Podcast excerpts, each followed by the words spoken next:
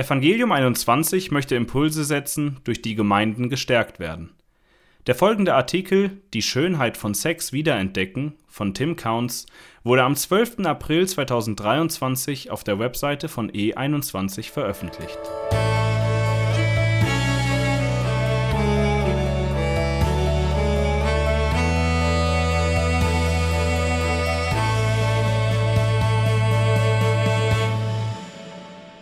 Als ich im Teenageralter in der Umkleidekabine zum ersten Mal sexuell eindeutige Scherze hörte, war mir klar, dass es einen großen Unterschied gibt zwischen der Art und Weise, wie die Welt und wie Christen über Sex denken.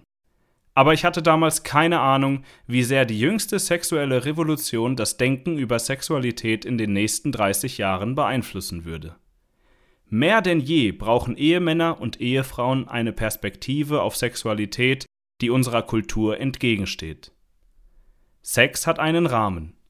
Solange man sich einig ist, ist alles erlaubt, sagt unsere Kultur.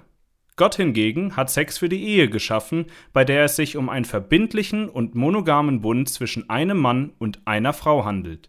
Paulus macht das im ersten Thessalonicher Brief deutlich. Denn das ist der Wille Gottes, eure Heiligung, dass ihr euch der Unzucht enthaltet, dass es jeder von euch versteht, sein eigenes Gefäß in Heiligung und Ehrbarkeit in Besitz zu nehmen, nicht mit leidenschaftlicher Begierde wie die Heiden, die Gott nicht kennen, dass niemand zu weit geht und seinen Bruder in dieser Angelegenheit übervorteilt, denn der Herr ist ein Rächer für alle diese Dinge, wie wir euch zuvor gesagt und ernstlich bezeugt haben. 1. Thessalonicher 4, Vers 3 bis 6 die Gemeinde in Thessalonich sollte erkennen, wie ein sexueller Rahmen schützt und bewahrt. Gott ist die Bedeutung sexueller Treue bewusst.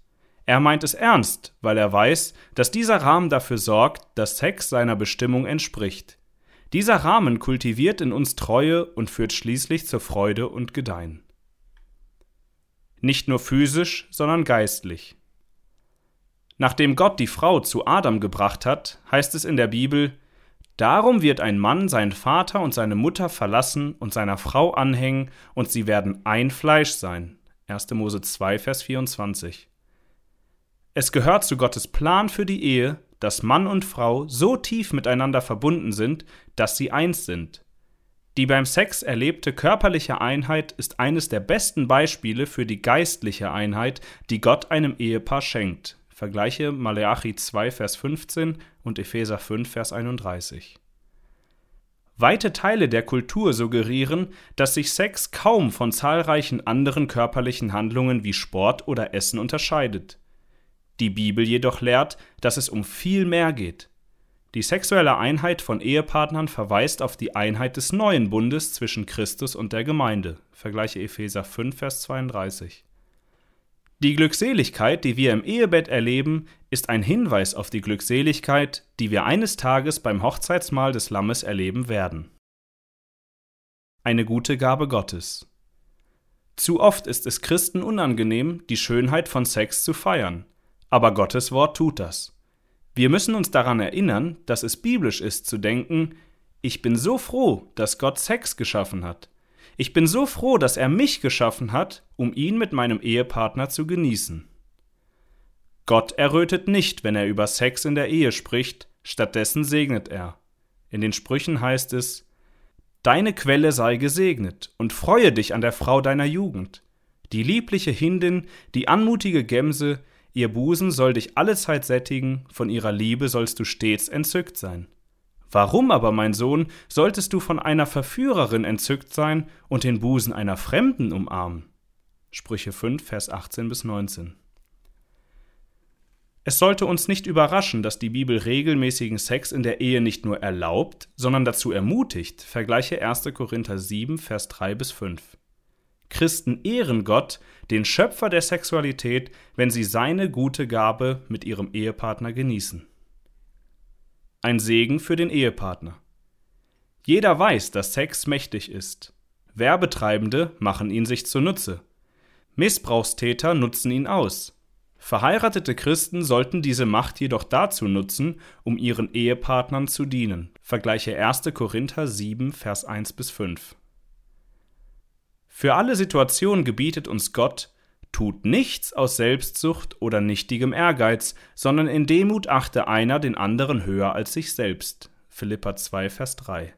Dieses Gebot gilt sogar im Ehebett.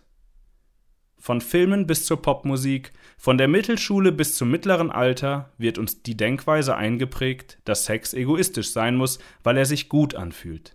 Aber in Gottes Weisheit stellen verheiratete Christen oft fest, dass sie sexuell dann am meisten erfüllt sind, wenn sie den sexuellen Wünschen ihres Ehepartners nachgehen.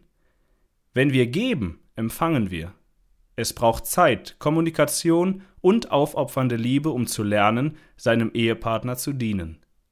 Aber Gottes Weg ist letztlich der beste, und so verherrlichen wir Gott in unseren Ehen dann am meisten, wenn wir mit unserem Ehepartner geduldig sexuell wachsen. Gott schuf Sex an dem Tag, an dem er auch die Ehe ins Leben rief.